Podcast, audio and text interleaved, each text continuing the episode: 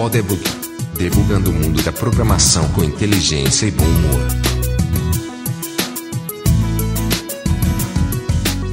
Seja bem-vindo ao Podebug de Tucson, no Arizona. Eu sou Marcelo LV Cabral. De São Paulo, eu sou Luiz Borba. De Recife, sou Daniel Pereira. Hoje a gente vai iniciar esse ano de programas falando sobre um tema que é um tema que está quente no mercado. Todas as empresas estão, de alguma forma, olhando com carinho para o IoT, né? Internet of Things, a internet das coisas, como se fala em português. E para conversar sobre isso, a gente trouxe o Daniel Pereira. Ele é engenheiro da computação, trabalha no César como consultor justamente nessa área e tem evangelizado aí pelo país sobre o Not, esse framework ou tecnologia, não sei o que é. A gente vai conversar hoje sobre isso, mas antes da gente começar, eu queria que ele falasse um pouco sobre ele. Daniel, fala aí um pouco da tua história, como é que tu começou como desenvolvedor e como é que foi parar nessa história de IoT. É, pois é, eu comecei na computação em 92, 93, aí quando eu ganhei o primeiro computador aqui, um 386, talvez algo mais recente que vocês aí. E no 386 não tinha nada além de DOS, né? DOS 5.0. Então tudo que tinha para fazer era mexer nos arquivos BAT, automatizar uns comandos de DOS, quase que um que um bash, né? Um script hoje de Linux. Aí eu aprendi, eu lembro que eu jogava um joguinho lá chamado Nibbles, que era um tipo o Snakes, né, a cobrinha lá da Nokia, e eu achava que tinha pouca fase, né? Tinham só 10 fases, isso era muito pouco.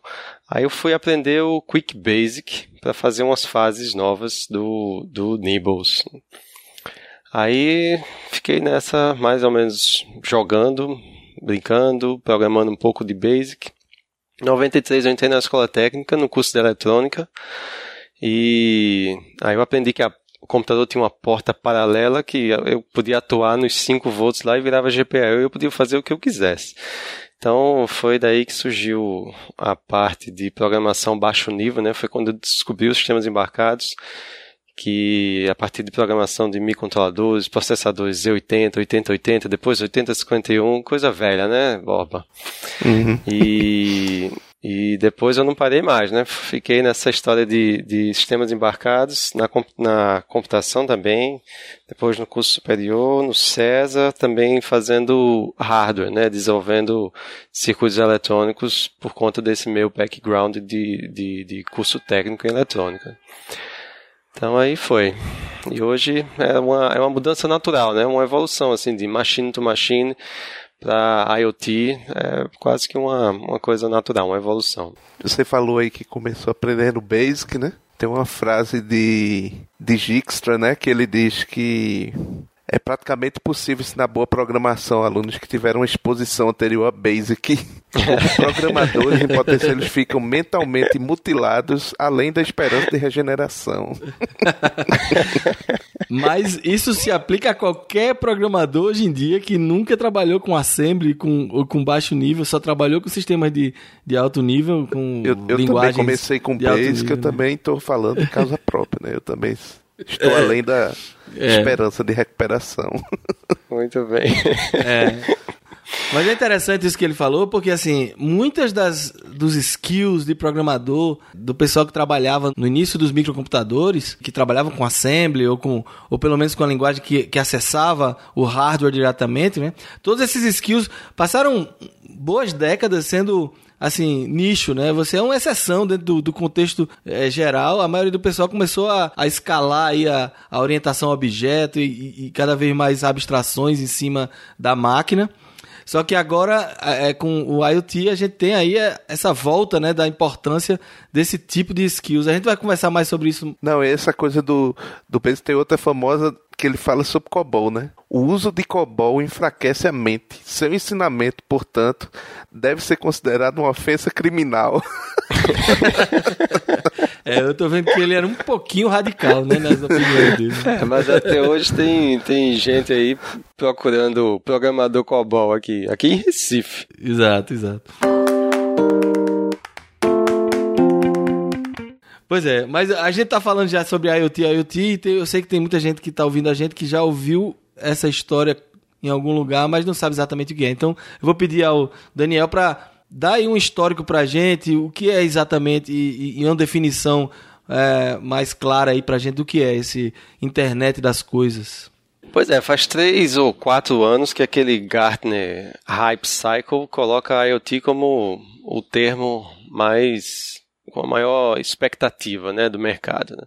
Mas esse termo é bem antigo, né? esse termo foi cunhado em, no século passado, 99, e era de um cara chamado Kevin Ashton, que ele era da parte de RFID, né? aquelas tags passivas de identificações. Então ele, ele concebeu essa ideia, né, onde os objetos estavam conectados. A gente estava mudando de uma internet dos humanos para uma internet das coisas. Foi daí que surgiu e era basicamente RFID. A gente não tinha essa conversa de protocolos MQTT, ainda não tinha nada disso, né?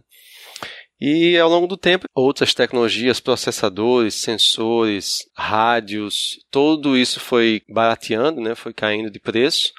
É, foram surgindo novos protocolos, novas modulações de onda que, que permitiam outras tecnologias de transmissão de dados, também economia de energia, viabilizava um monte de aplicação baseada em processadores que eram alimentados por bateria ou por energy harvesting, né, por colheita de energia do ambiente, como painéis solares, vibração, até um, um eletrodo espetado no caule de uma planta e outro na terra já gera uma diferença de potencial suficiente para alimentar um, um microcontrolador desses aí.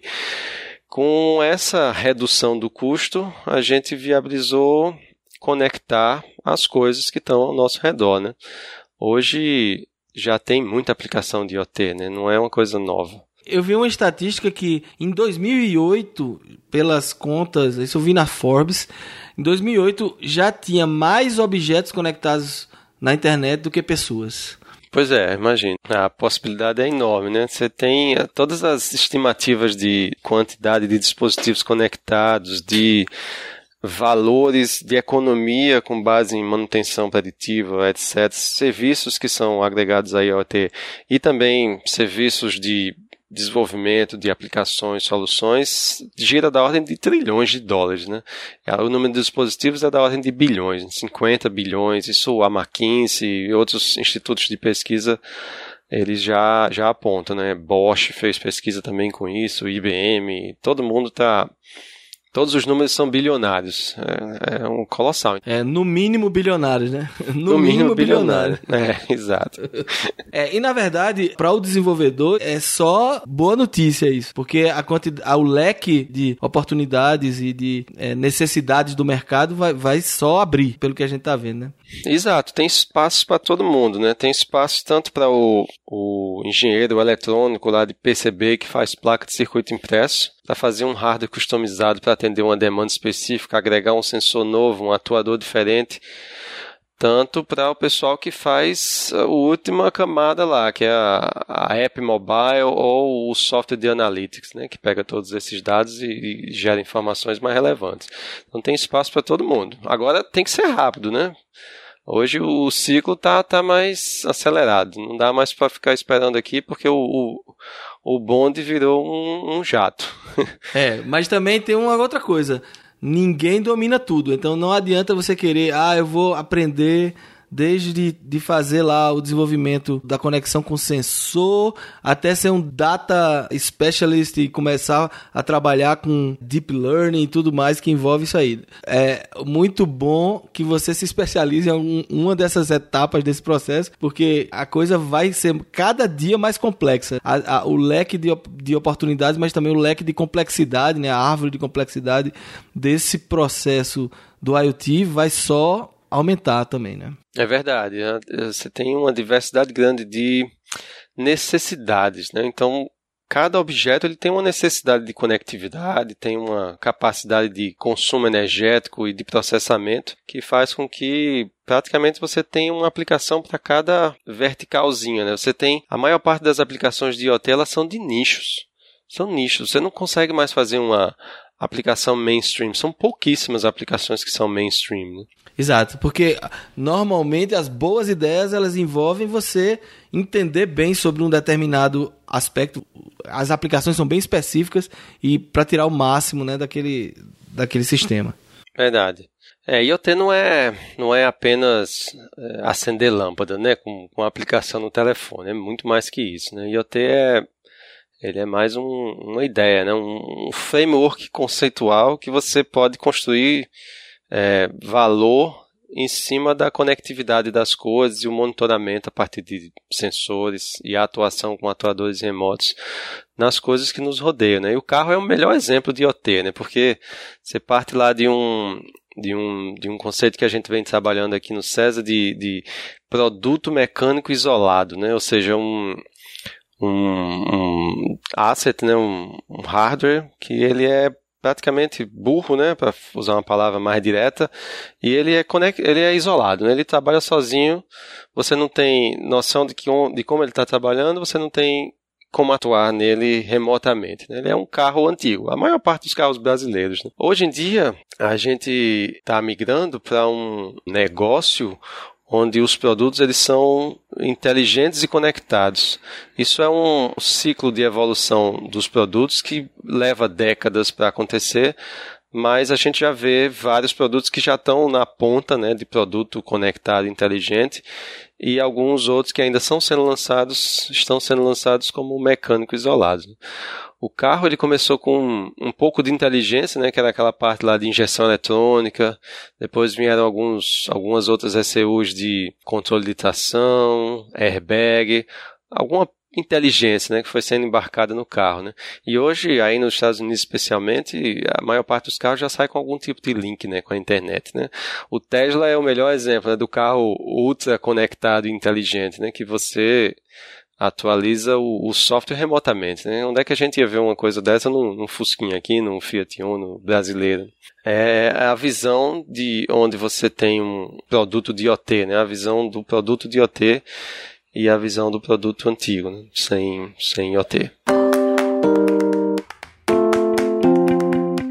para a gente contextualizar, assim, a gente precisa de alguns elementos para a gente chamar realmente de IoT, né? A gente precisa ter algum tipo de conectividade com a internet, wireless ou não, ou wired, né? Mas de, normalmente é uma conexão wireless. A gente vai ter algum tipo de sensor o que mais assim que a gente poderia colocar como características de um sistema para a gente dizer, não, isso aqui é, é o que se, hoje em dia se chama um setup de IoT. É claro que pode ter mais ou menos dessas características, né? Mas tem mais alguma coisa? É, sim, isso aí é a parte de machine to machine, né? Como a gente conhecia antigamente, né? A parte uhum. de você ter um dispositivo embarcado, uma máquina, um hardware, até rodando sistemas operacionais mais complexos, né? Como Linux, e você ter algum tipo de conectividade que remotamente você pode saber como ele está e mandar comandos para atuar nele, né? Mas IoT é muito maior do que isso, né? IoT começa de, de onde você falou aí, que, é, que, é, que a gente chama de little data, que você tem um dispositivo, dois, um milhão de dispositivos conectados e todos eles estão,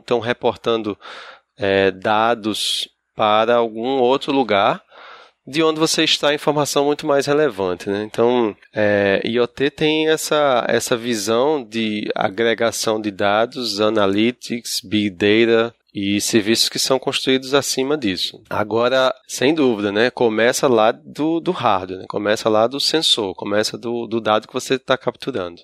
Pois é, e aí tem esse outro componente que é, também é toda essa tecnologia de cloud, né, que você tem hoje em dia, né, de grandes data centers espalhados pelo mundo com replicação automática, que você pode justamente coletar grandes volumes de dados e mais recentemente os grandes players, Google, Amazon, IBM, Apple, todos estão trabalhando em sistemas de inteligência artificial que utilizam Big Data, né? Para trabalhar com Machine Learning e outras aplicações relacionadas a isso. E a primeira vez que eu ouvi falar em alguma coisa desse tipo foi uma palestra, eu acho que antes até do termo IoT. Acho que foi em torno de 97, Silvio Meira, lá na, na Universidade Federal de Pernambuco. Acho que era uma visita do vice-presidente Marco Maciel lá para inaugurar o supercomputador lá que chegou. Tu lembra disso, Borba, não? Tu tava lá mais não, né? 97? Tava não. Federal. E, aliás, em 97 não era nem uhum. nascido. Ah, tá certo, é um novinho. Pois é, aí Silvio Meira deu um exemplo lá no, na palestra dele de uma geladeira conectada na internet que você ia poder fazer o pedido e quando acabasse algum produto que estava sendo da geladeira.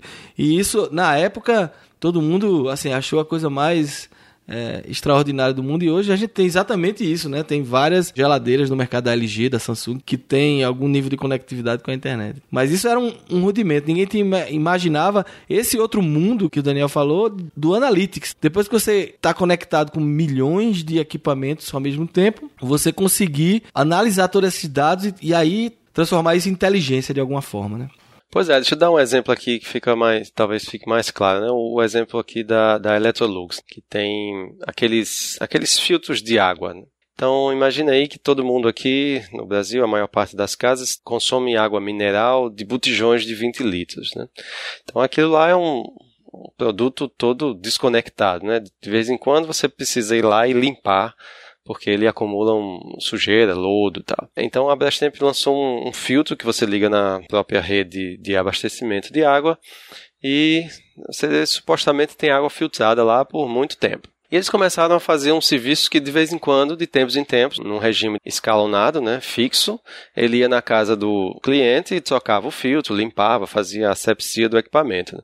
Só que imagine que existem casas que tem quatro pessoas, tem seis pessoas, oito pessoas, duas pessoas. O consumo de água ele é muito variado. Então, imagina que o custo para um casal ou para alguém que morasse sozinho era o mesmo de uma casa que tinha oito pessoas. Isso não se tornou viável para casas pequenas. Então, o que foi que eles fizeram? Né? Colocaram uma coisa simples, como um sensor de, de, de fluxo de água lá, um sensor de vazão, que detectava, ou seja, reportava para uma nuvem, para uma cloud, a quantidade de água que estava sendo consumida lá. Então, ele não precisava mais é, fazer uma visita na casa do cliente para limpar o, o filtro num regime fixo. Ia num regime variado um regime variável, né? um regime que, que condizia com a realidade daquela casa. Então eles migraram de um negócio de vender filtro, de vender o equipamento, para um serviço de vender água filtrada, com informações de sensores conectados nos equipamentos. Então, você colocou um pouco de inteligência e conectividade, sensoramento nos equipamentos, você começa a fazer analytics, entender qual é o regime de, de operação ali daquele equipamento e sabe qual é a melhor hora de ir lá e filtrar. Então, você não paga mais um valor exorbitante, você paga um valor de serviço, um valor baixo, que condiz com a sua com o seu consumo. Mas em termos de sensores, até o celular da gente a gente pode considerar um sensor, né? Você tem ali GPS, acelerômetro, tem todo tipo de sensor ali. E a gente pode ser monitorado por carregar o. Pode ser não, a gente é monitorado por carregar nosso celular a todo instante, né? Então, quem tem celular Android, o Google muito provavelmente sabe todo o seu percurso, né? A não ser que você desligue isso especificamente, você sabe o seu percurso de casa para o trabalho, ele lhe dá sugestões de rota. Mas existem outros tipos de sensores e aplicações, né, do IoT. Pode dar mais exemplos para a gente, Daniel? Uhum. É, tem uma tecnologia de sensor que tem uns 10 anos mais ou menos, assim, no mainstream, que é o, o de MEMS, né? Que é Micro Electromechanic Sensors, né? Que são sensores eletromecânicos que são embarcados num chip, né? Num CI, num, num espaço aí de 2 por 2 milímetros, 3 por 3 milímetros. Então, antigamente esses sensores eles eram grandões, assim, uns tijolões, né, que eles eram mais para aviões e, e, e, navios, né, para estabilidade de navios. E isso ficou no nível de CI que podia ser embarcado em qualquer coisa.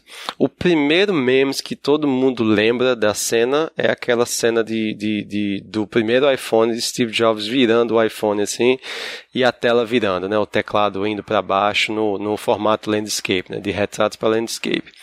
Aquele foi um dos primeiros memes de mainstream. Né? Memes, né? não confunda com memes, tá? memes. Mem é, GIFs da internet é, não é a mesma coisa. é, não, não, não. Aí lá, pô, você tinha um, um, um sensor que era um, um, acelerômetro simples, né? Um, um acelerômetro da ST Microelectronics, né? que permitia que você monitorasse a gravidade, né? Em que sentido estava a gravidade no telefone.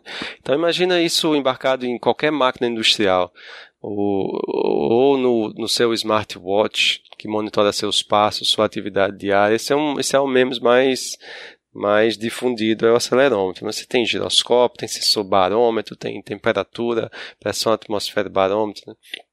é, luminosidade. Você tem num telefone hoje cerca de uns 10 sensores desse aí. São todos chipzinhos. E hoje as, as empresas que fabricam esses semicondutores já estão agregando essa funcionalidade num chip só. Né? Antigamente você tinha um acelerômetro, giroscópio e magnetômetro. Hoje eles já estão todos integrados num chip a um custo assim baixíssimo, né? razoável para você integrar em, em, qualquer qualquer dispositivo, né? nos drones para estabilização de voo. E no final das contas, com GPS e com um chip desse, você tem posicionamento no nível é, eu posso dizer assim, inimaginável há, há 15 anos atrás que você pudesse ter um, um, device relativamente barato com posicionamento global e relativo local. Pois é, o primeiro unicórnio aqui do, do Porto Digital, né, que é o, o cluster de empresas de base tecnológica aqui de Recife, foi uma empresa que justamente usa esse esse recurso aí de localização em DO, né, para advertisement e outras, e outras funções, né, usando beacons de, de Bluetooth. Você imagina que dentro de um shopping center, de um mall, você não tem acesso a GPS, né, você não tem Exato. visada direta para o céu. Né? Então você instrui o ambiente com sensores que basicamente fazem um broadcast de, de um ID e com base em triangulação ou em posicionamento, tem vários algoritmos, você infere qual é a localização que aquela pessoa está. E, dependendo de onde ela está ou para onde ela está se dirigindo, você toma uma série de ações. No caso específico aqui, era fazer propaganda, né? Você oferecer um, um serviço de propaganda para quem estivesse passando ali na frente da loja. E diversas outras aplicações podem ser construídas em cima disso. Por exemplo, pelo fluxo de pessoas que andam no shopping, todo telefone tem Wi-Fi, certo? Não tem como a gente correr disso.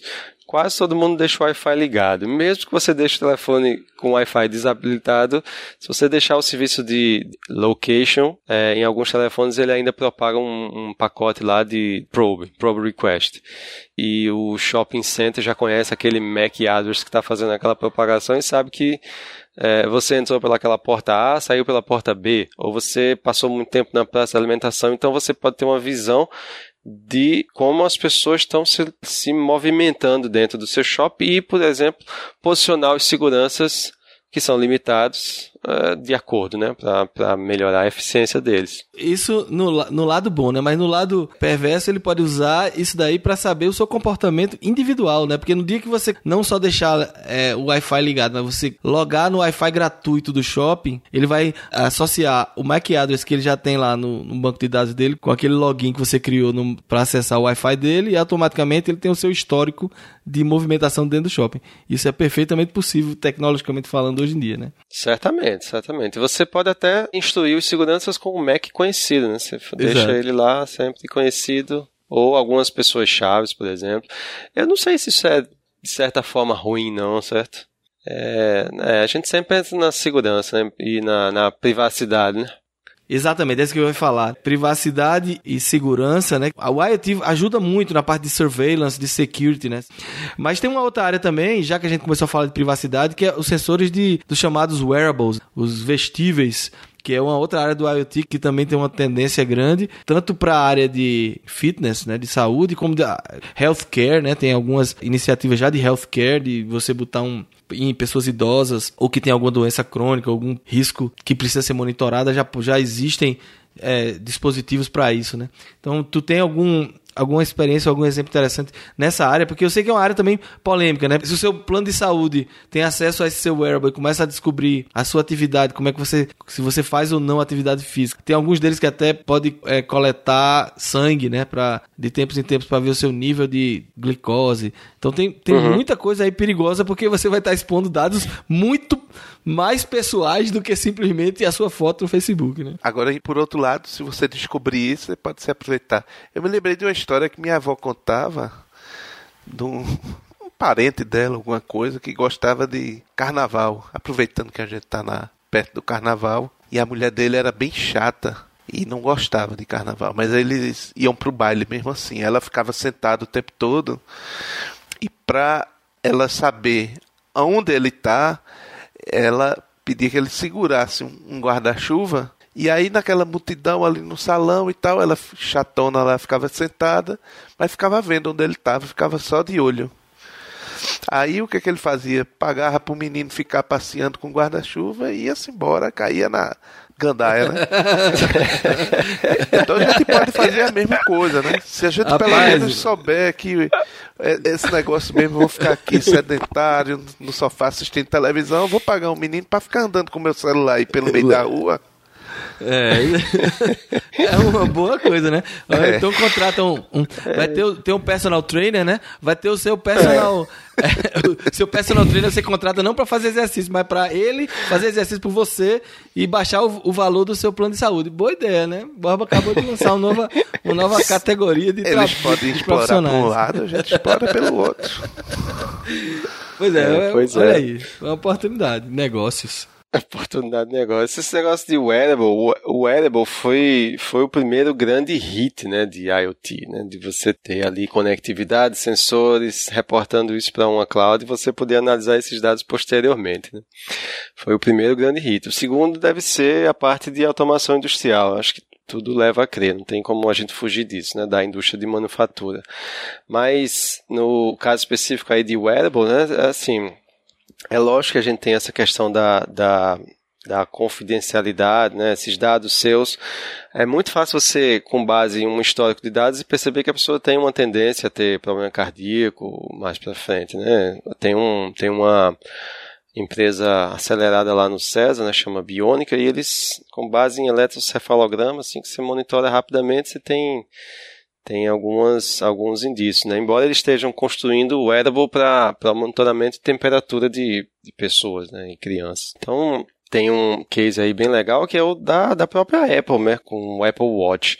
Acho que faz uns dois anos eles montaram um, uma plataforma onde pesquisadores de universidades podiam ter acesso aos dados das pessoas que usassem Apple Watch e também, obviamente, eles autorizavam que os dados eram anonimamente levados para essa cloud e, e os pesquisadores poderiam analisar essa gigante massa de dados é, gerado por todas essas pessoas, né? Questões de saúde, questões de saúde pública, né? É muito mais fácil você analisar com um, um, grupo de pessoas é, dessa magnitude. Né? Você pega um grupo de controle de 50 pessoas, vai que essas 50 são todos atletas. Né? Você não tem, tem muito como ter certeza disso.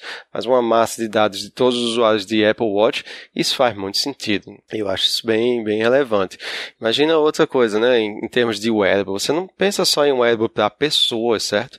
Aqui no Brasil hoje a gente tem 215 milhões de vacas então imagina um wearable, uma vaca dessa, né? Já que você falou sobre esse assunto, a Microsoft demonstrou. Há dois anos atrás eu fui no build da Microsoft, quando eles estavam lançando mesmo o Azure, e eles mostraram um case real que foi feito no Japão, que foi é, justamente de botando pedômetros, aquele, aquele contador de passos, né? Que é um, um, um, pequeno wearable nas vacas, porque eles sabiam que quando as vacas estavam no, no período fértil, elas dão mais passos do que quando elas estão né, não estão, assim, vamos dizer, quentes. É, eu aprendi, aprendi esse, esse problema aí recentemente, né? É, a vaca leiteira, ela só dá leite ou quando ela está prenha ou nos dois primeiros meses de, do bezerro novo, né? Então, uhum. para aquela máquina de, de produzir leite se tornar eficiente, ela tá, tem que estar tá sempre prenha ou nesses dois primeiros meses. E como é que você faz para emprenhar uma vaca dessa? Você tem que saber a hora certa que ela está no, no período lá do cio. Uhum. E para isso você monitora a vaca, tem alguns parâmetros que você conecta, é, constrói a sua internet das vacas e analisa esses dados posteriormente. Né? Eu vou linkar no, no post essa, essa história das vacas aí, mas também vou linkar o caso da loja da Amazon, aquela loja que eles lançaram em Seattle, que é uma automação comercial que é toda baseada em sensores. Não só RFIDs, mas eles têm sensores nas prateleiras para saber cada coisa que o cliente tirou, colocou na sacola. Então, quando o cliente sai da loja, ele já tem a conta fechada, né? É, aquele case é fantástico. Assim, a gente que é mais um pouco eh, da área, né? A gente olha aquele vídeo e fica procurando a câmera, cadê o sensor, como é que eles fizeram isso, né? É. E a maior parte das pessoas só está interessada em fazer compra mesmo, não ter que ir é. pra caixa e tudo mais. A gente é impressionante aquilo ali. Foi, um, foi um, uma confluência de, de tecnologias usadas ali para viabilizar um, uma aplicação daquelas. Mas é Exato. é interessante. E outra, vê, a mesmo, da mesma forma que você está analisando lá a vaca, você não precisa analisar só uma, certo? Imagina você olhar todas as espécies, é, Uh, região, clima, época do ano, você tem uma massa de dados que você pode inferir informações que você nunca poderia tê-las, né? Coletando Exato. manualmente, seja. No caso da Amazon, esse da loja também é fantástico, né? Você vê, observar onde é que tem agregação de pessoas, aquela pessoa compra mais o que, ou, ou em que horário do dia, e ele pode customizar a loja durante o dia de acordo com o percentual das pessoas que frequentam. Né? É fantástico aquilo ali. Agora vamos falar um pouco mais de tecnologia, né? Já que a gente a gente está falando muito de aplicações e tal, mas e você já citou algumas das uh, dos protocolos ou dos frameworks que existem no mercado. Mas assim, o que é que é mais quente hoje? Já que a gente tem ouvintes que são desenvolvedores, muita gente está começando, está pensando em começar a estudar sobre sobre IoT. Que tecnologias específicas você acha assim que seria interessante? Você falou de MQTT, é uma coisa que é uma tendência, já que você está bem dentro do mercado, o que, é que você acha que recomenda o nosso ouvinte estudar? Pois é, na, no universo de OT, o desenvolvedor ele pode fazer é, muita coisa, o profissional de, de TI aí, né? Tá, ele, na cadeia de valor ele pode trabalhar desde a parte lá do, do semicondutor, até um integrador e provedor de serviços, construção de apps e tal. Então vamos, vamos lá detalhar um pouco mais o que cada um pode fazer, certo? É, vamos lá, o pessoal de eletrônica, de computação, de engenharia da computação pode trabalhar um pouco mais no, no baixo nível lá, né? na construção de chips específicos, né? A gente tem uma demanda muito grande de, isso já é algo mais no mercado hoje em dia, né? De wireless processors, né?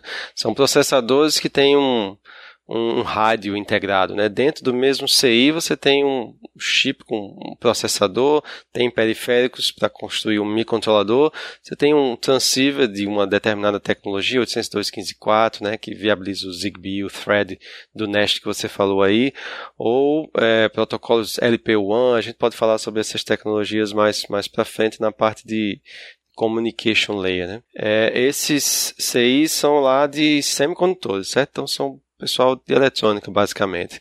Você tem depois um segundo nível aí, que é o nível de módulos, né? Esses, esses circuitos, eles são, é, às vezes, muito complexos, né? Em termos de fazer o design da PCB e eles, eles já provêm um, o, o, rádio com antena e o microcontrolador já no módulozinho que você integra facilmente no seu produto. Né?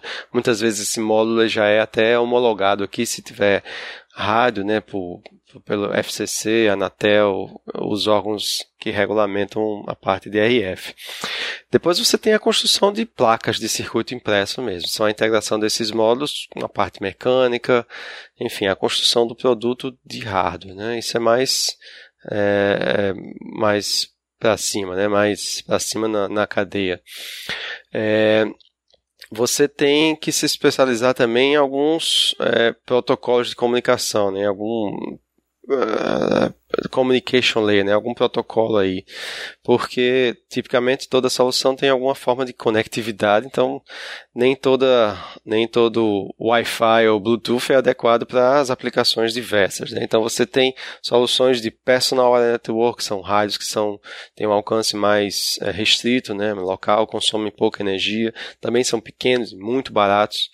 Aí você também tem na outra ponta as soluções de, de, de 3G, 4G, LTE, é, que é uma banda muito larga, mas consome muita energia. E hoje o 3GPP, que é o, o órgão lá que regulamenta basicamente os padrões de, de mobile, ele tem padrões de LTE para IoT, ou seja, o Narrowband IoT, LTE-M, são Isso. soluções de LP1, que é para comunicação em grande distância com pouca energia.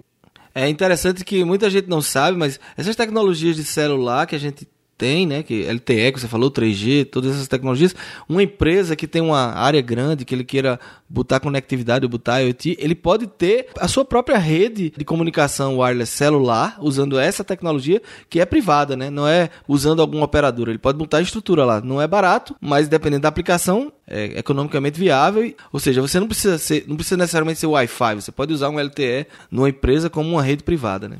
É verdade. Tem algumas soluções que estão competindo aí por esse universo de LP1. Ainda não tem um, uma tecnologia consolidada, não. Tem LoRa's, Sigfox, são duas francesas. Tem aí nos Estados Unidos também. E estão agora chegando no mercado as soluções da 3GPP, né, que eu acho que vão dominar esse universo aí de LP1. Mas é bom o desenvolvedor, a pessoa que está, os ouvintes aqui, eles se interarem dos protocolos, porque você precisa de um canivete suíço, certo? Você tem que ter um arsenal de, de, de ferramentas e tecnologias aqui para sacá-la na hora certa para uma determinada aplicação. Então, se você está pensando em, em, monitoramento de, de utilities, né, você não vai colocar um Wi-Fi no poste, certo? Você não vai colocar um 3G no poste para monitorar se aquela lâmpada está tá queimada ou não. Você vai colocar uma solução que seja viável em termos de custo e também em termos de distância que uma lâmpada precisa conversar com o operador. Né? Você não quer um, montar uma rede local em cada uma das esquinas do, da sua cidade. Então é importante o, o, o, desenvolvedor ter essa noção que existem protocolos que atendem a aplicações diversas. Então aquela disputa lá de ah, mas o Wi-Fi é muito melhor do que o Bluetooth e tal, isso não faz o menor sentido, né? Porque cada um vai atender um, um nicho específico. Cada um faz. É, aqui nos Estados Unidos tem a expressão: não existe silver bullet, né? Na verdade, você precisa ter uma bala específica para cada situação e, e, tentar encontrar a melhor solução. Exatamente. É, não existia para software, quanto mais para protocolos aí de IoT, né? Uhum. Em seguida, vamos voltando aqui à, à, cadeia de valor, né? O desenvolvedor ele também pode entrar na no serviço de integração, né? integrador, né? Que é pega uma placa de um fornecedor, pega um software de outro fornecedor, agrega com uma solução de cloud de um terceiro e desenvolve uma solução é, específica de IoT.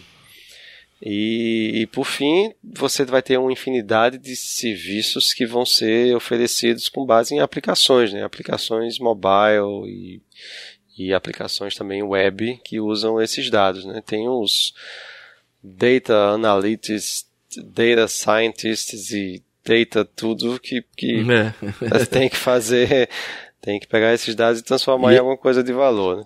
E em termos de salário, essa é a galera que está ganhando mais. Eu digo logo assim, essa galera que é data scientist, as vagas que tem no mercado a gente vê são bons salários, né? Mas você tem que estar tá bem antenado também com as, as APIs, né? Tem um bocado de coisa nova aí que todos esses grandes estão criando essas APIs de machine learning e tal, e muita gente buscando gente para desenvolver justamente essas APIs. É, pois é, isso é uma demanda latente, não? Né? À medida que você instruir o seu sua sua thing, né, sua coisa lá e reporta dados para a nuvem, você tem que agora utilizá-los, né? Tem estatísticas que mostram que é, só apenas 2% dos dados que são coletados eles são de fato analisados e alguma informação é, é, retirada dali. Então, a gente já tem uma infinidade de dados aí disponíveis que precisam ser trabalhados. A gente só não os trabalha, né? A gente só não tem braço, não tem é, não tem esforço que está sendo impresso nisso aí. É, agora, eu queria entrar um pouco nos riscos. O pessoal fala muito da questão da privacidade, né? A privacidade é meio óbvio, todo mundo começa a ficar com medo tal. Mas existem outras críticas à questão da IoT, né? Da preocupações, pelo menos, é, relacionadas a padrões, né? A fragmentação, né? Como é que a gente vai gerenciar esse caos que é a quantidade de protocolos, de padrões que existem de intercomunicação tal? Como é que a gente vai resolver isso? É, isso é um problema sério mesmo. A gente tem Assim, a gente tem que ir rápido, né? Porque os grandes já estão nessa história de IoT desde que isso começou a ser, ser notícia, né? ser hype. Então, eles já construíram suas soluções, alguns são soluções fechadas, proprietárias, os dispositivos eles estão inteligentes e conectados, mas você não tem acesso aos dados que ele coleta, né? Então, uhum É, isso é um problema sério. Você fica no problema do vendor lock-in, né? Você fica travado Exato. naquele fornecedor e as outras soluções elas têm que ser sempre daquele, daquele fabricante. Né? Ele tem controle sobre a obsolescência também do, do device, né? Então você, né, você bota um sensor que controla seu ar-condicionado e o cara pode dizer, ó, aí não tem mais firmware novo para esse não, você vai ter que trocar, tá? Você né? A obsolescência programada é um, é um problema porque você passa a ficar meio que dependente daquele device, né? Você automatiza a sua casa com um determinado tecnologia que é proprietária e o cara decide deprecar aquela versão, você se lasca, né? Isso é um risco, risco iminente, né? Tanto é que, assim, a gente tem batalhado muito por padrões abertos, né? Então, existem alternativas abertas e existem plataformas até grandes, né? A AllJoin, a Fireware, que são totalmente open source, que é, se baseiam em, nos protocolos que a gente conhece hoje de, de internet, né? HTTP, TCP, UDP, e são padrões abertos, padrões desenvolvidos por, por, por todos, né? Por colaborações e qualquer um pode ter acesso. Agora, é, existem soluções que existem implementações que são com protocolos diferentes, né? Porque cada uma das soluções, como a gente já falou aqui, ela precisa de um tipo de conectividade. Mas as grandes soluções de IoT, esse exemplo que você falou aí do carro e, e automação lá com o Nest, né? Você está chegando em casa, ele já regula a temperatura. Isso só foi concebido porque você tem dois dispositivos, o Nest, o termostato lá e o seu carro, que estão gerando dados e alguém está integrando isso lá em cima, certo? Você tem acesso a essas duas, a essas duas informações. Várias outras aplicações de IoT, elas só fazem sentido quando você conecta todo mundo. E para isso você tem que ter a velha interoperabilidade, que é uma palavra difícil de falar, rapidamente, uhum. mas ela é extremamente importante nesse cenário aqui, certo? Soluções mais complexas e mais relevantes só vão vir de você conectar todas as coisas, você ter acesso aos dados delas e controlá-los. Então, para isso tem uma figura aí no meio dessa cadeia de valor que é o enable, que é o, a empresa, ou a plataforma, ou, o, o middleware, né? não sei como você quer chamar, que agrega essas diversas é, variedades de dispositivos lá que estão no, no, na, na, camada de baixo, né, na camada de Device Communication Layer, com também diversos serviços de clouds e analytics que você tem aqui. Existem serviços que são oferecidos pela Amazon, que são muito bons, pela o Amazon, o AWS IoT, pelo, pela Microsoft Azure, pelo IBM Bluemix, que eu não quero ficar preso num cara desse só, certo? Eu quero poder fazer uso do, do que eles têm a oferecer na minha aplicação, independente de, de, de quem seja, certo? E é aí que entra a história do Note, né, que foi desenvolvido no César. Onde é que o Note se posiciona dentro dessa cadeia toda aí? Porque é, a gente falou de coisas proprietárias, coisas open source, protocolos, produtos. Qual é a visão do Note? Como é que ele se encaixa em todo esse processo aí, todas essas camadas que você falou para a gente aí? Tá, em relação à interoperabilidade, o que o Note faz é justamente viabilizar a conectividade de dispositivos diversos com clouds diversas. Então, se você quiser construir uma aplicação fim a fim hoje em dia, né, você precisa baixar ali um, uma instância lá da, do, do fireware, do all join no seu dispositivo e ele vai falar só com essa cloud. Você não tem essa, essa possibilidade de facilmente você construir aplicações diversas aqui embaixo que falam protocolos variados e também utilizam tecnologias de comunicação também variadas com um único gateway com diversas clouds. Né? Você fazer essa triangulação aqui de analytics e de devices é, sem ter um cara aqui no meio, né? sem ter uma, um middleware aqui no meio. Deixa eu fazer uma pergunta então, nesse sentido aí, que eu quero entender bem o contexto. Esse componente de software esse middleware aí do, do Note, ele fica on-premises ou fica em uma das clouds que vai, e vai fazer esse, esse meio de campo aí com as outras clouds? É, a principal parte do NOT, que é essa parte de, de middleware mesmo, de conversão de protocolo, né, de broker, é, ela reside num gateway. Porque a gente tem, tem diversas aplicações, diversas arquiteturas, perdão, de, de IoT. Né? Você tem desde aquela mais simples que o device ele é completamente limitado e ele só fala com um gateway local que gerencia endereço, gerencia conectividade, gerencia play, pause, por exemplo, né, se ele está mandando dado ou não, é, desde aqueles dispositivos que são feitos o Nest que você falou, né, que é um smart client, que ele tem processador parrudo, ele custa um absurdo de, de caro e já está conectado diretamente na internet. Então, no cenário do, da arquitetura que a gente chama de Hub and Spoke, né, que é uma arquitetura radial, né, você tem dispositivos lá e um gateway no centro, o NOT está justamente no gateway. Né, ele conecta diversos dispositivos aqui, falando 802.15.4, ZigBee, 1M2M, ou falando protocolos proprietários, com diversas clouds. Então o Node faz esse, esse meio de campo aqui. Ele tá, ele reside no gateway hoje em dia, né?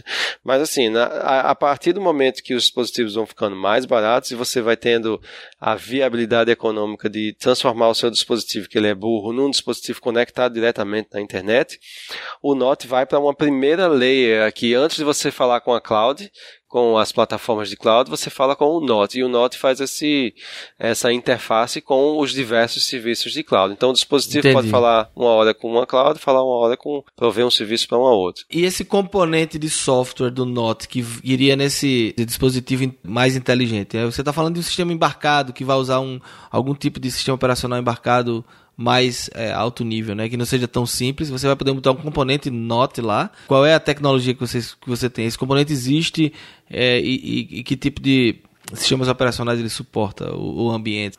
É, hoje o... É porque hoje o NOT faz mais de um, faz, tem mais de uma função, né? Essa função Entendi. do middle ela é bem, bem, bem estabelecida num sistema operacional Linux, né? A gente roda Linux. Uhum. numa placa que roda Linux. Agora o NOT também viabiliza que você conecte hardware e, é, e hardware também extremamente simples à internet através de um edge router, né, de um gateway aí no meio que converte um protocolo simples para um protocolo IP. Protocolo IP, ele parece simples, mas ele é muito grande para um dispositivo embarcado de memória limitada, certo? Então, para isso, você, você para viabilizar algumas soluções, algumas aplicações que precisam de um custo muito baixo, você não coloca IP diretamente. Você coloca um protocolo intermediário que fala poucas, poucos bytes, às vezes não tem muita segurança, ou às vezes não tem roteamento, né? Mas esse dispositivo precisa falar com um gateway. E o, o NOT também é um protocolo que fala gateway device, também é, distribui IP, gerencia quais são os dispositivos que estão ligados. Você constrói um, uma espécie de esquema né, que determina qual é a operação daquele dispositivo, se ele é uma lâmpada, se ele é um termostato, se ele é, enfim, o que seja, e permite que você conecte esse dispositivo diretamente é, ao gateway escrevendo simples funções né, de leitura e atuação em sensores. Então o NOT tem essas duas, essas duas funções, né? a função de middleware, que roda no gateway, e a função de NOT protocol, que ela é um conjunto entre gateway e device, para devices muito simples. Para devices que já rodam algo mais complexo, como, por exemplo, Zigbee, no gateway, você tem um conector Zigbee que roda Zigbee para baixo, ou seja, no device layer, e para cima, uhum. para a cloud, ele já fala a, a, linguagem que o esquema de conexão que a cloud que a cloud oferecer, né? Post, HTTP ou JSON, uhum. basicamente. Mas é, tem valor de usar o NOT no ambiente. Você, o cara só usa Amazon Cloud. AWS lá. Ele tem valor em usar o Note como esse esse gateway ainda? Qual seria uma aplicação, talvez, sei lá, agregar diferentes protocolos de campo? É isso que eu consigo imaginar que seria a aplicação. Isso, isso, exatamente, exatamente. Assim, você, você não vai monitorar tudo com base em Sigfox ou com LoRa, certo? Na sua cloud AWS os seus dados uhum. podem estar todos lá, mas os seus dispositivos aqui embaixo ainda são diversos, ainda são diferentes. E para que você é, viabilize a interoperabilidade, a conectividade desses dispositivos com uma cloud só de uma forma mais é, transparente, simples e direta, é, sem IP, você, você faz o uso do NOT né? e você vai ser beneficiado pela simplicidade da implementação e pela uniformidade de comunicação. Hein? E como é que está o estágio do projeto? O projeto ele é, ele é um projeto é, pronto, tá lá disponível open source e, e a pessoa quiser usar pode pegar e já começar a utilizar. Como é que está o estágio desse projeto, Donato? Pois é, cara, a gente, a gente acredita muito em protocolos abertos, como eu já falei, e na, na colaboração no desenvolvimento de software livre. Né? Então, uhum. o Nota ele é totalmente open source. A gente, é, para viabilizar, agregar diversos desenvolvedores inicialmente, a gente fez uma, uma implementação baseada em Arduino, né? que é uma, uma plataforma de hardware e implementação de software com uma ideia muito simples que tem muita gente trabalhando. Né? Então, Isso. Arduino é todo GPL, mas aí a gente reescreveu a parte que a gente precisava de Arduino para poder viabilizar uma licença mais permissível, né? Então, quer dizer, tem uma reimplementação também para o Arduino, para quem quiser usar, e toda essa parte de middleware também está pronta lá. Exatamente. A gente fez um release agora em outubro e está disponível lá no GitHub barra CesaBR, tudo junto.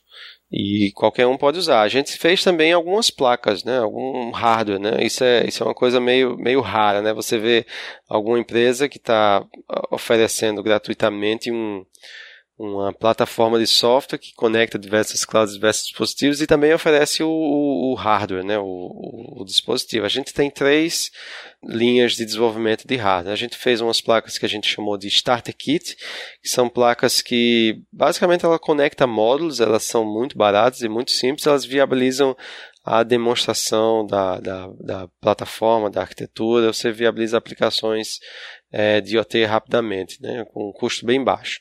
A gente fez umas placas que a gente chama de Development Board, são placas mais profissionais, onde todos os componentes estão soldados numa placa só. Isso você já pode embarcar o seu produto ali, ele, ele é um hardware mais, mais robusto, mais durável tem interfaces de depuração também. E a gente fez um conjunto de é, reference designs, né? são, são designs de referência para aplicações específicas, como por exemplo é, monitoramento de volumes de, de botijões de, de, de 20 litros ou cilindros, né? monitoramento de, de climas, né? uma central meteorológica, é, monitoramento de ambientes indoor, ruído, essas coisas. Então tem aplicações de referências e tem esse hardware lá também. Então, a gente já fez uma, um primeiro release em outubro, o segundo release a gente fez agora em, no final de janeiro, e a gente vem agregando outras, outras soluções de cloud e outros dispositivos também. Muito bom, muito bom. Então fica aí a dica pessoal, quiser explorar é, o Note, repete aí o, a URL lá, a gente vai colocar no link do, do post, mas para quem está ouvindo, é, é o link do GitHub de vocês o site do, do, do Not mesmo é Not, Not Network of Things, é wnot.cesar.org.br e o código todo ele está no GitHub, github.com.br cesarbr. Aí tem vários repositórios do Not lá. É, lembrando que note é nó em inglês, ou seja, tem um K na frente que não tem som. Então, quando a gente fala note é K-N-O-T. É um, um projeto open source, qualquer um que quiser pode contribuir. A gente segue, a gente tem um mantenedor lá que tem bastante experiência em, em software livre, então a gente usa as mesmas práticas de, de quem comita para o kernel do Linux, patches para o kernel. Então, quem quiser também ingressar no primeiro projeto de código aberto, open source, eu recomendo. A gente está aberto.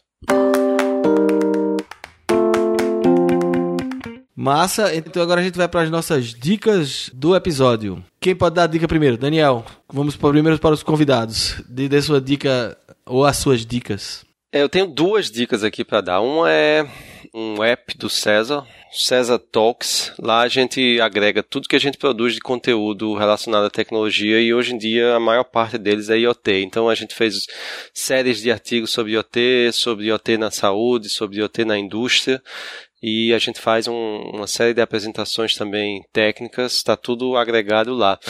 E uma outra é para quem está aí começando nessa história de, de IoT, tem um livro muito legal, é baratinho, é Enterprise IoT, a Definitive Handbook. So, para ele ser definitivo, ele tem que ser atualizado, certo? E ele tem, tem sido atualizado. Você atualiza lá no Kindle, quase todo semestre sai uma versão nova do livro. É do Navin Balani. Legal, massa. Borba, diga aí a sua dica. Bom, minha dica é um livro que, como vocês sabem, desde o episódio passado, né, que eu me mudei aqui para São Paulo, estou trabalhando no Nubank e é, eu estou trabalhando com a linguagem que eu não conhecia, comecei a estudar há pouco tempo, que é Clojure. É, e o meu primeiro livro que eu comprei sobre Clojure se chama Living Clojure, de é, Karen Maia. Esse livro é muito interessante, é um livro até curto, né? Deixa eu ver, eu acho que tem uns, em torno de 250 páginas, mas é, ele é muito bem feito. Ele explica bem os conceitos, passa por, pelo, pela parte tutorial, mas o que eu quero destacar nele é a parte final do livro, que ele tem um plano de treinamento, porque assim, Clojure é uma linguagem funcional, né? E, e ele traz um plano de treinamento de sete semanas, onde o que ele promete naturalmente é que depois dessas sete semanas, se você seguir a risca ali o plano, você vai ser capaz não só de conhecer a linguagem com a sintaxe nova tudo, mas começar a resolver os problemas é, de forma, no estilo e na forma funcional, né? usando os recursos é, da linguagem, naturalmente. E, e o que é interessante é que às vezes você passa, eu, eu fiz o, segui as dicas, tudo, cumpri o, o roteiro. Para ser bem sério, não foi bem. Eu não consegui fazer isso sete semanas, não. Até levou um pouco mais de tempo por outras razões. Mas é, tinha dia. Ele tem um programa assim, pro dia 1 um da primeira semana, pro dia 2, pro dia 3, pro dia 4 e assim por diante. E ele diz assim: às vezes tem tarefas e, e exercício e coisa que ele passa para um dia que você principalmente nos primeiros, acaba rapidamente. E aí no livro ela recomenda dizer assim: não, mas siga o roteiro, porque é preciso o tempo para amadurecer as coisas. Não é só porque você conseguiu fazer facilmente aquele dia que você já vai no mesmo dia fazer o outro, entendeu? Então, como eu disse, eu não cumpri bem a risca, mas é, enquanto eu consegui cumprir, eu vi que aquele negócio faz sentido. É um negócio bem interessante então eu recomendo esse livro aí para quem está querendo aprender Clojure e, e para quem não está aprendendo Clojure, mas está curioso sobre esse plano, sobre esse estilo, sobre essa didática aí, eu também recomendo que você dê uma olhada. Massa, massa. É, os links, como sempre, vão estar no post. As minhas dicas de hoje são duas, são dois canais do YouTube, né? Um relacionado com a nossa área de desenvolvimento e outro não. O primeiro é o canal do Game Developers Conference. Game Developers Conference é, é eu acho que é a maior conferência, né? Maior convenção de, de, desenvolvedores de jogos que acontece aqui nos Estados Unidos. Inclusive vai acontecer agora no final, entre o final de fevereiro e início de março. Então, quando esse episódio estiver saindo, está, estará no meio da conferência. E o canal do YouTube deles é muito legal. Ele tem os últimos anos das conferências eles colocam palestras inteiras, né, do que aconteceram nos eventos e bem editadas, né, não é só aquela, aquele vídeo, aquela câmera parada com com o conferencista lá falando, não, e falando dos slides que você não está vendo. Não, eles botam uma edição legal com o slide do lado. Quando precisa dar o zoom no slide, ele mostra o detalhe. E, em particular, gostaria de sugerir a série de post-mortem dos jogos. Então, eles chamam é, os desenvolvedores do, de jogos clássicos ou, ou, até jogos recentes, mas que são, são bem, bem famosos, para fazer um post-mortem do projeto. Então, nós vamos falar das dificuldades de projeto, os desafios técnicos, o, o que aconteceu durante eh, todo esse desenvolvimento. Então, é bem legal. Tem outros que são bem técnicos, assim, de ferramentas, né? algoritmos que o cara usou para resolver problemas específicos de jogos, de, de, de como fazer uma, um terreno 3D, né? Programaticamente, esse tipo de coisa, que, que são problemas do desenvolvedor de jogos. Então, é uma dica que fica é do Game Developers Conference, é, o canal no YouTube. Pode procurar Game Developers Conference, mas eu vou colocar o link lá no, no post. E o segundo é o canal do meu amigo PH Santos. É, que é do Iradex, né? www.iradex.net. Ele tem lá os podcasts, os, ah, os posts e tal. Mas o PH também tem um outro projeto pessoal dele lá fora do Iradex, que é o canal do PH Santos no YouTube. E ele fala basicamente de cinema. Ele começou com uma vibe meio é, de videocast, mas depois ele focou na parte de séries e, e, e, cinema. E ele é um cara que entende bastante de roteiro e tal, de, de cinema. E, e ele, o que é legal, são vídeos curtos. Então confere aí o canal do PH Santos. Então é isso. Temos mais um episódio do Poderbug. Eu gostaria de agradecer a presença do Daniel. Já virou aqui sócio. Então a gente vai com certeza lhe chamar para outros episódios, Daniel. E aí fica aberto aí o microfone para você dar seus últimos as suas últimas palavras aqui para os nossos ouvintes. Nada, eu que, eu que agradeço. Eu já era ouvinte, eu não sou muito de, de podcast, mas desde que me apresentado o Podbug, eu venho, venho vindo os episódios e obrigado pelo convite. IoT é um tema muito, muito interessante, eu gosto muito de falar sobre ele. Legal. Então, um grande abraço e até o próximo episódio. Até mais. Até mais. Até mais. Até